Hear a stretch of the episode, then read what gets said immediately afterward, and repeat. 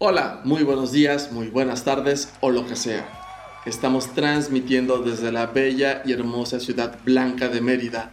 Y sí, soy yo, Jorge Cocompech. Antes de iniciar este podcast, debo aclarar algo. Esta es mi opinión. Dentro del universo, por lo menos hay tres aristas. La verdad, tu verdad y lo que pienso acerca de la realidad es una decisión de acción pensada desde el comienzo de la crisis, escrita y puesta en voz con cierto tiento de hallar un punto de equilibrio. Sin más preámbulo, comenzamos. Educación, tecnología y COVID-19. El futuro en México. Ante la relación pandemia, educación y escuela en casa, he podido apreciar un sinnúmero de pláticas activas en torno al tema no es la educación, el sistema y su retraso, más que evidente, en torno a la desigualdad y falta de herramientas, hoy mínimas y básicas, para ello. Escucho sobre las quejas, sobre la empatía, el tiempo destinado a las clases, la unidireccionalidad del maestro hacia el estudiante, sobre la repetición y un largo etcétera. Al parecer, el sistema educacional actual está en un punto álgido de desplazamiento esto nos ofrece un futuro bastante prometedor y pienso que deberá vencer ciertas barreras que estaré presentando a lo largo de esta serie de podcasts dedicados a ello. Educación pasiva. La paciencia como educación del ser. En los últimos 25 años, el equipo de viaje, el cuerpo humano, ha mutado de acuerdo a la interacción con la tecnología, tanto análoga como digital. Recuerdo en mi infancia los cassettes de Follow Me. Un método de autoenseñanza para aprender inglés. Los discos de LP para aprender a cocinar. Y si nos vamos mucho más atrás, recordemos los cursos por correspondencia. Para este último, conozco un caso específico. Juan Sima es un artesano que trabaja con la madera y hace cuadros relacionados a la cultura maya.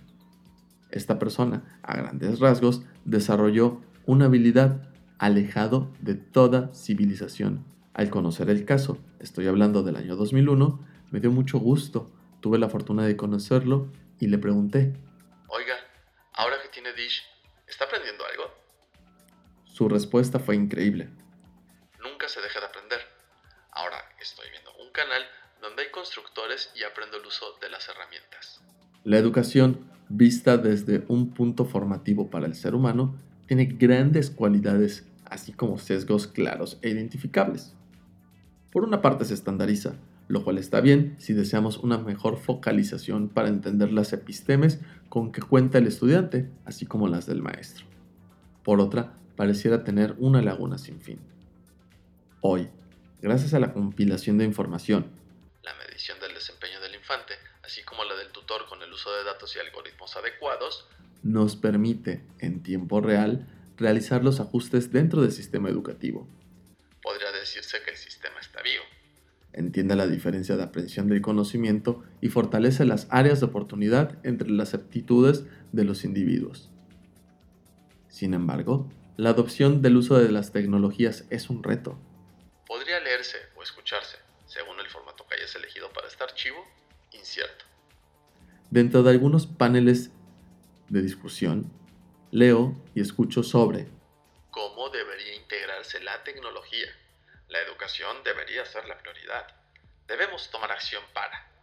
Y todo eso se escucha y se lee bien. Pero la realidad es otra. Pienso en contextos de un México multicultural, sobre las distintas adaptaciones a la cuarentena, el hecho de estar sitiado en casa, los problemas que esto conlleva, tanto a la idea de hacer escuela en casa pienso en la adopción de la tecnología por parte de los usos y costumbres por algunas religiones durante la pandemia. El Papa en YouTube, en algunas otras religiones, están adoptando con rapidez el uso de las videoconferencias para tener sus reuniones. El teletrabajo, término que se verá desfasado por el término trabajo, ha desarrollado ciertas habilidades para abrazar el sesgo generacional entre su uso casual práctica rutinaria.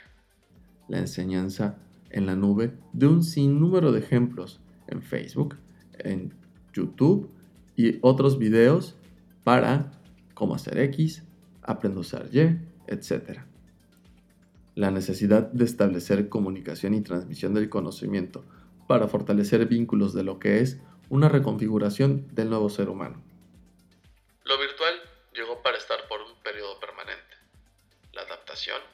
Es acariciada a cuentagotas o lleno total. Recordar y revivir el curso del cassette de idiomas. Filtrar el ruido. Hoy, en vez de Follow Me, tenemos un abanico de posibilidades. Hace algunos años avanzamos con Rosetta Stone en series de CD, después con DVD y conexiones a actualizaciones desde el Internet. Hoy tenemos Duolingo, no necesitamos almacenar información, todo está en la nube. Para cocinar, basta buscar una receta y hacerla tu favorita. Basta un clic. Aparentemente es bueno. Hay certeza. A pesar de ello, se busca con desesperación, se busca saciar el momento para mantener la fuerza viva del instante. Mientras, en el camino, te pierdes de un mar de cosas. Encuentras los mejores posicionamientos. Ya no llegas a la página 40 o 50 de Google. Se descarga toda posibilidad de sumergirse. Se quiere hallarlo inmediato. Lo que se considera validado por el público.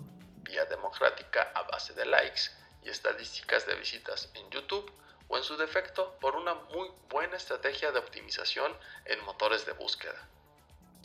Piensa en el momento de ir a la biblioteca y tener la incertidumbre de buscar ese libro que te llevará a otros libros. Hoy, esta sensación es sustituida por un mar de enlaces de uno a otro. Piensa en la sonoridad de la estática de tu cassette del curso deseado. Escucha el ruido. Te concentras en el sonido de la pronunciación de las palabras. Desarrollas un filtro auditivo. Tu cerebro comienza a registrar nuevos sonidos. Abrazas el vacío del aprendizaje. Te llenas de una nueva forma de entender otro mundo. También piensas en el acto del fallo, en el manejo de la frustración. Hoy, todo está digitalizado. Hay programas para mejorar y desarrollar aptitudes óptimas, pero no todos están al alcance para ello. O en el mejor de los casos, barra de comerciales adaptados a tus hábitos de navegación. Pareciera que la educación está hecha una mercancía. En el libro Democracia y Educación, John Dewey nos guía dentro de su primer parte del texto, capítulo 1, tema 3, el lugar de la educación sistemática. Cito. De aquí, uno de los problemas de la filosofía de la educación a de abordar es el método para mantener un equilibrio adecuado entre los modos de educación espontáneos y los sistemáticos, los incidentales y los intencionales.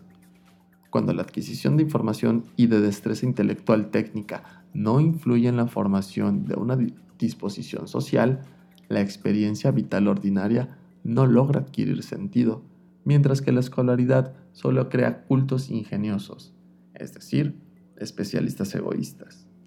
Evitar un conflicto entre lo que los hombres saben conscientemente porque se dan cuenta de haberlo aprendido por una tarea específica del aprender y lo que saben inconscientemente porque lo han absorbido en la formación de sus caracteres por el trato con los demás, llega a convertirse en una tarea cada vez más delicada en el desarrollo de una educación especial.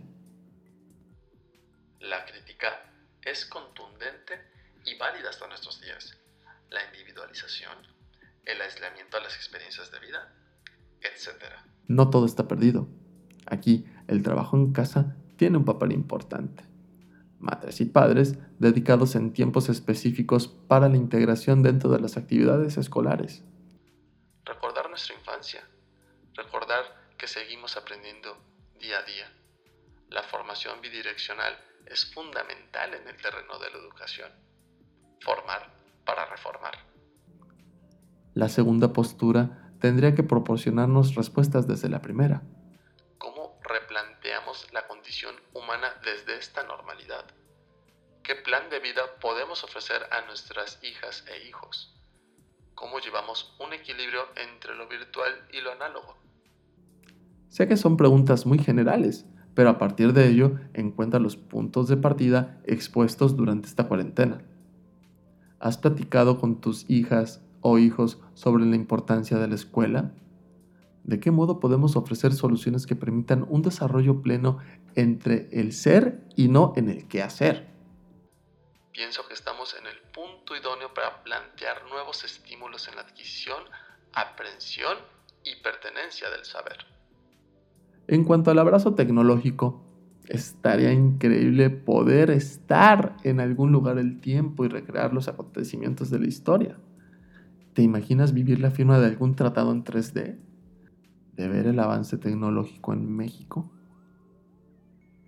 Todo esto estaría fabuloso. Sin embargo, lo pienso desde una posición citadina.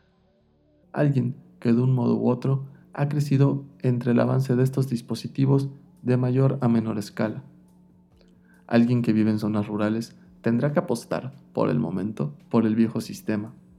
Y si el sistema educativo, el gobierno, así como otros agentes inmersos en ello, no ejecutan planes de acción necesarios, seguiremos hablando desde el confort virtual adquirido. Para algunos infantes, la escuela es el lugar adecuado para salir del entorno de casa. De la agresión, el maltrato físico y psicológico Piensa en un momento en el crecimiento de la violencia en casa hacia niñas y mujeres. Quiero detenerme un momento para volver a ser niño y recordar a alguna compañera de clase que pudo vivir esos momentos, de enfrentarlo por años y enfrentar este tipo de violencia. ¿Qué es lo que estamos filtrando dentro del ruido? ¿Cómo dar un nuevo sentido a la pertenencia del saber? ¿Por qué la educación debe de dejar de ser instantánea? ¿Existe el analfabetismo virtual? ¿Cómo podríamos dar solución? El día de mañana continuaré con el tema. Todos los comentarios son bienvenidos. Agradezco que hayas tomado estos minutos para escuchar. Y sí, yo soy Jorge Cocompech. Nos vemos pronto. Chao.